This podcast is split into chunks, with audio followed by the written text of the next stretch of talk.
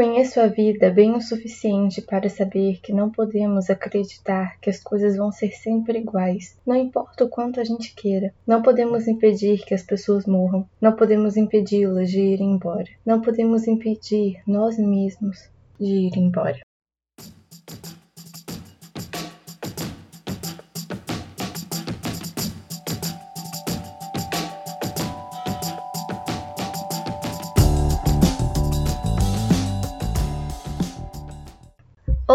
Hoje é noite de lua nova e como prometido estou de volta com o quarto episódio do Lua em Letras, o podcast literário para quem ama refletir e sentir literatura no mundo da lua. Meu nome é Larissa Duri e hoje falarei sobre o segundo livro deste ciclo de leituras. O tema do ciclo é Primeiro Amor e Suicídio e o livro de hoje é Por Lugares Incríveis. Por Lugares Incríveis é a primeira obra contemporânea e jovem que eu analiso por aqui isso é um pouco diferente para mim porque eu nunca fui muito de ler romances românticos de ficção juvenil contemporâneos, nem quando eu era adolescente. Eu li bem poucos, então é sempre divertido me aventurar por esse tipo de narrativa. E eu digo contemporâneos porque vários dos clássicos que eu já li eram românticos e eram juvenis, mas antigos, então são jovens de outros tempos. Como é um livro relativamente novo, talvez você nunca tenha lido, e nesse caso eu preciso avisar que eu acabe dando alguns spoilers sim. Na verdade eu vou dar spoiler, eu acho que não dá para analisar algo sem dar nenhum spoiler, quase impossível. Foi a minha primeira vez conhecendo o trabalho da americana Jennifer Niven. Eu não conheço seus outros livros. Ela também já escreveu ficção e não ficção para adultos, mas enfim, foi minha primeira vez com ela. A Jennifer inclusive escreveu o roteiro do filme de Por Lugares Incríveis com a Liz Hanna, o que significa que ela fez parte do processo de criação do longa, o que pode ser curioso para os fãs do livro que não aprovaram o filme. Ela fez parte de tudo. E para quem não conhece, o filme foi lançado pela Netflix este ano. Ela escreveu esse livro inspirada pela própria experiência, inclusive. A Jennifer passou por uma situação parecida com a da Violet. Ela desenvolve os temas de um jeito legal, um bom jeito. Eu acho que não existe a melhor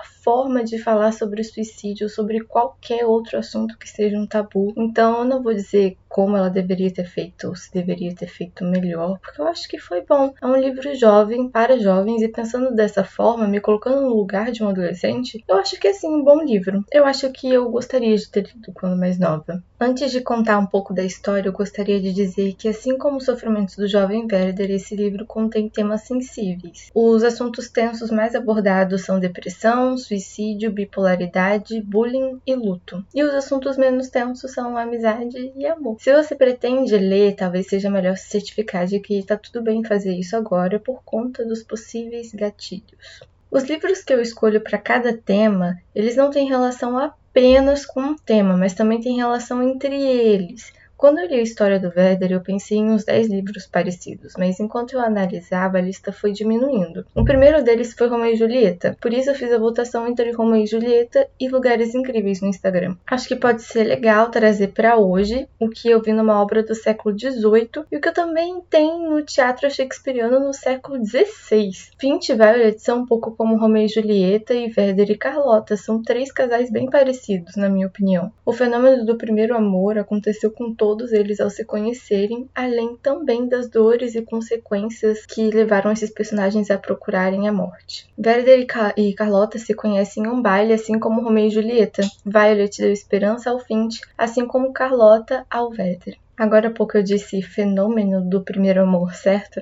Eu disse isso porque eu acredito que o primeiro amor não é realmente a primeira pessoa pela qual você vai se apaixonar.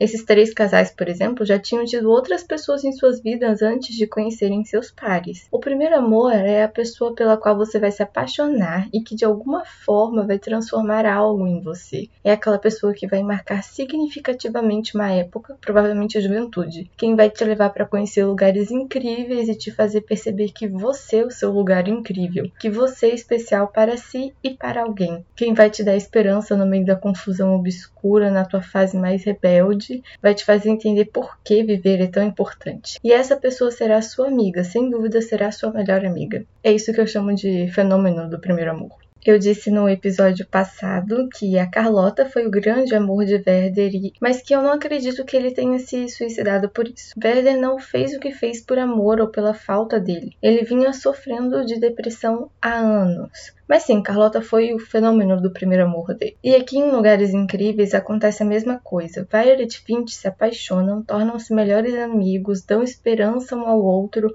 um motivo para viver, etc. Mas Finch já estava sofrendo por tantas outras coisas e hum, ninguém deu a devida atenção a ele, não o ajudaram realmente ou devidamente. Quando Violet descobre o que está acontecendo e tenta, já é meio tarde. Eu até dei um segundo nome para Lugares Incríveis.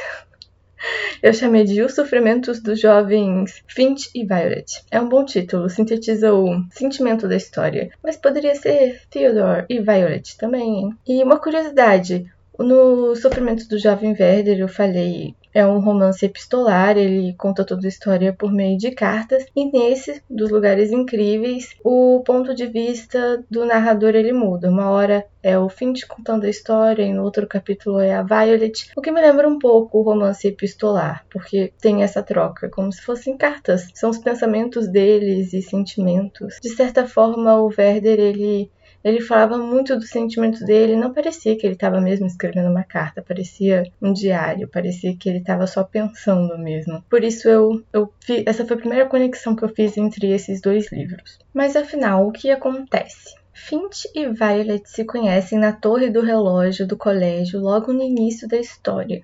Os dois foram lá com a mesma intenção. Eles queriam se jogar da torre. Finch meio que já tá mudando de ideia quando percebe que a Violet também tá lá mas diferente dele, que foi até a torre de um jeito planejado, ela chegou ali no automático. Então, quando ela desperta do transe, fica um pouco desesperada e Theodore a ajuda a sair dali. Para as pessoas da escola que viram a cena à distância, Violet foi quem ajudou o Finch, então ela vira a heroína da escola, a heroína da cidade, até o final do livro. Violet anda com a galera popular, que também é responsável pelo bullying na escola. Eles são bonitos, fazem festas, dão risada das pessoas o tempo inteiro, mas ela não acha que ainda se encaixe no grupo. Isso porque ela e a irmã se envolveram em um acidente de carro no ano anterior e Eleanor, a irmã dela, morreu. Como as duas eram muito próximas, isso deixou Violet bem para baixo. Ela está deprimida, realmente, realmente deprimida. Na minha opinião, ela tem depressão. E ela passou por esse trauma e ainda não sabe como lidar com os sentimentos dela. Sente muita falta da irmã, não quer sair de casa, não quer fazer os trabalhos da escola, não entra em carros, parou de escrever e isso é interessante porque Violet quer ser escritora. Então, não conseguir fazer algo que é tão importante para ela é muito complexo e é muito doloroso. O Theodore Finch é o oposto da imagem social da Violet. Ele é o garoto problemático, sempre se mete em confusões, é músico, quase foi expulso e depois ele vai ser mesmo expulso da escola. As pessoas do colégio chamam de aberração por causa dos comportamentos dele. Mas o que acontece de verdade é que Finch tem ótimas notas, é um bom menino, mas ele tem transtornos psicológicos. Ele vai às sessões de aconselhamento da escola, mas o responsável por ele não trata a situação como deveria, sabe? Em vez de aconselhar procurar um especialista, um acompanhamento, etc., ele diz mais uma vez que Finch não pode tomar nenhuma atitude ruim, porque ele poderia ser processado por isso. O orientador só vai de fato falar sobre o assunto de forma mais séria lá pro final da história. As pessoas sabem que Finch faz um monte de coisa absurda, mas nunca eles nunca se perguntam por que ele tem esse comportamento. É sempre, ah, é o Finch, ele é assim mesmo, tá, galera? Mas meu Deus, por quê? Por que ele é assim? E o próprio Finch sabe o que acontece, ele tem certa noção, mas não consegue controlar tudo, claro. Então, mesmo quando procura por ajuda, ele não consegue seguir aquela rotina, ele não vai até o fim. E ele também não quer ser taxado, ele tem muita vergonha, ele não quer ser o diferente, aquele que tem uma doença, cheio de estereótipos. Eu entendo bastante o ângulo dele.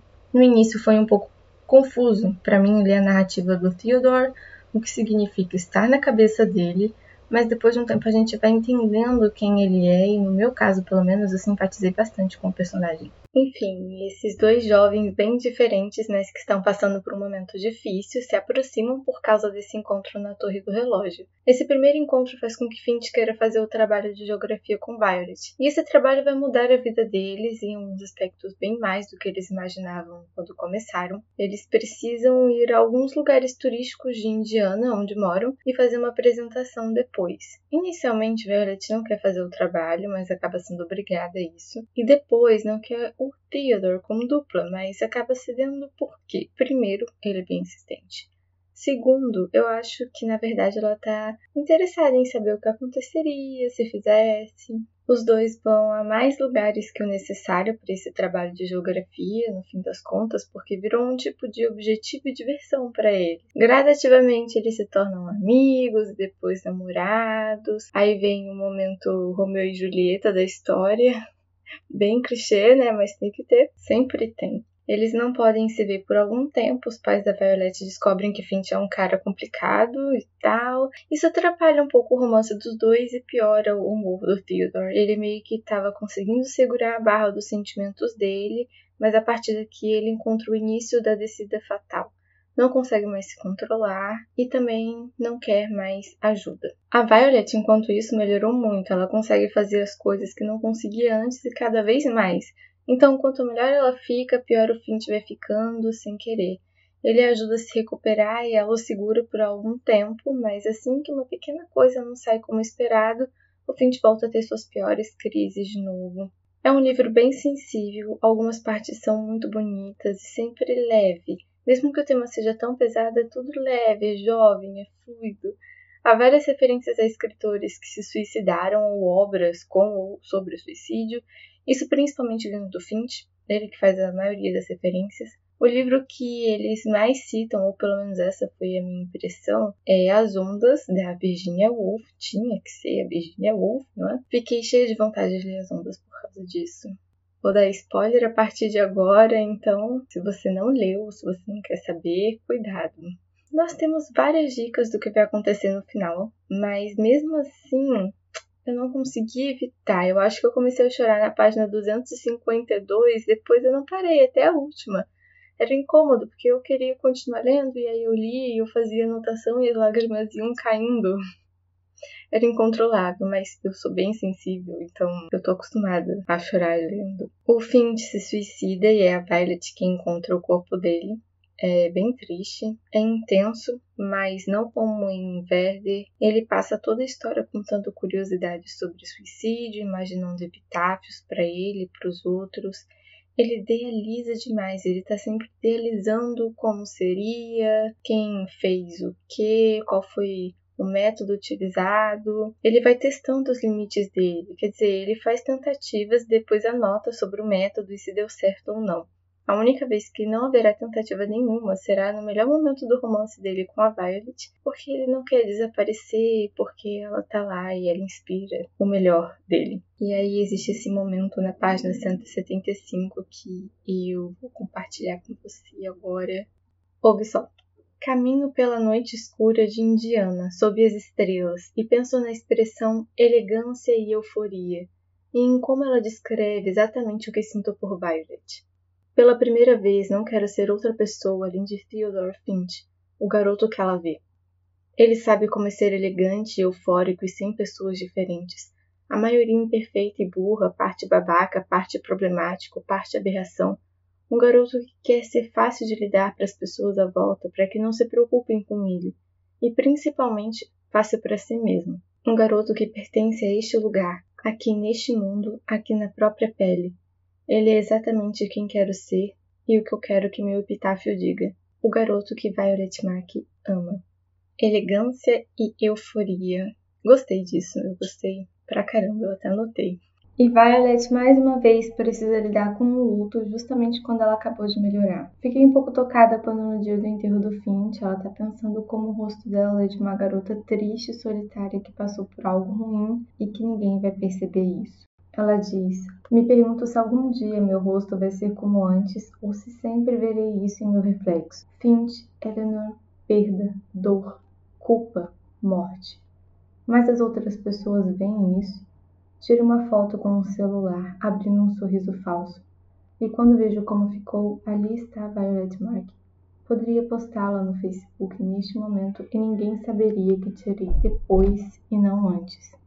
Logo na página seguinte, ela comentou como todo mundo quer fazer com que se pareça com um acidente e não com um caso de suicídio. E ela diz algo muito interessante que na hora me lembrou o Werder. Ela diz: Fico ali pensando em como não foi um acidente e em como vítima de suicídio é um termo interessante.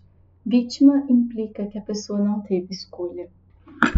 Isso na hora me lembrou uma passagem do Werder, quando ele compara essa sensação a de uma pessoa que tem uma febre e não tem como controlar como o seu corpo vai reagir a doença, como seu corpo vai reagir à febre. Não dá para fazer isso sozinho. Na hora eu me lembrei e falei, puxa, isso, isso me lembrou o Verde. Mais uma conexão entre as duas histórias, aliás, não a última, porque também existe essa coisa do enterro. Ninguém acompanhou nem mesmo o cortejo do Verde quando ele foi enterrado. E no enterro do Finch foi a cidade inteira.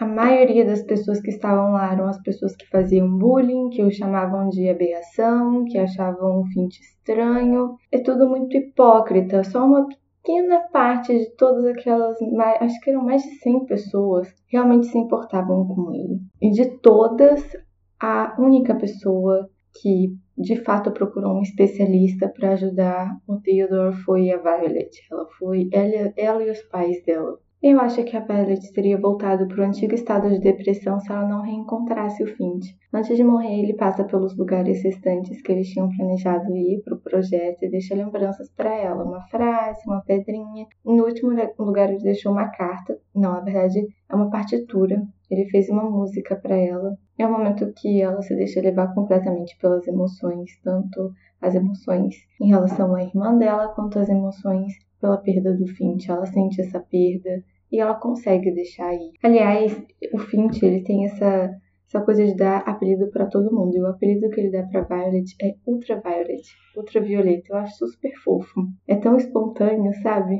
Mas essa busca pelos pedacinhos do Theodore, mais os últimos meses que ela passou com ele, faz com que a Violet consiga encontrar um caminho de superação. Ela termina a história sendo alguém diferente de quem ela era no início, sem sombra de dúvida. Eu acho que a Violet encontra o caminho de vida e de esperança. Assim como a Clarissa Dalloway em Mrs. Dalloway, ela é uma sobrevivente. Boio sob o céu aberto e o sol e todo aquele azul que me faz lembrar de Theodore Finch, assim como tudo me faz lembrar dele, e penso no meu próprio epitáfio, ainda a ser escrito e em todos os lugares por onde andarei, não mais enraizada, mas dourada, fluida, sinto mil capacidades brotarem em mim. Para encerrar, eu vou falar um pouquinho sobre o que eu achei do filme. Eu vi essa semana. Ah, é uma história diferente da história do livro, o que foi interessante porque eu não conhecia aquela história. Eu não sabia o que ia acontecer na cena seguinte. Mas decepcionante no sentido de que eu esperava que fosse uma coisa mais parecida com aquilo que eu tinha lido. O Finch do filme é bem diferente, na minha opinião, bem diferente do Finch do livro. A Violet é mais parecida. Eu acho, inclusive, que talvez essa tenha sido a intenção. Não sei. Eu não sei qual foi a intenção, mas é possível que você goste do filme não goste do livro, goste do livro e não goste do filme, não goste de nenhum dos dois, ou goste dos dois também. Quanto ao livro, foi uma leitura muito legal, muito interessante para mim, foi divertido. É diferente do que eu costumo ler normalmente, então eu me coloquei, eu me reconectei com a Larissa adolescente. Eu me lembrei um pouco de quando eu li A Culpa das Estrelas. Foi uma sensação parecida. Acho que eu realmente, como eu já disse, eu teria gostado de ler o livro quando mais nova.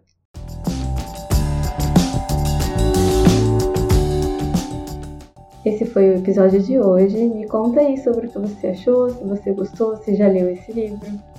O próximo episódio será bônus. Em outubro teremos duas luas cheias. Uhum, uma no início e outra no final do mês, o que significa que eu vou falar sobre Romeu e Julieta na primeira lua, ou seja, dia 1 de outubro. Gostaria de encerrar dizendo que você não está sozinho, sempre existe um caminho, sempre existe ajuda. Se você sente que precisa conversar sobre algo que vem te incomodando há algum tempo, converse com alguém, fale, nós precisamos sim falar sobre transtornos psicológicos e precisamos fazer isso sem preconceitos, sem barreiras, Precisamos também escutar uns aos outros, procurar por informações. Não se esqueça, combater o estigma ajuda a salvar vidas, sim. Um abraço e até a próxima!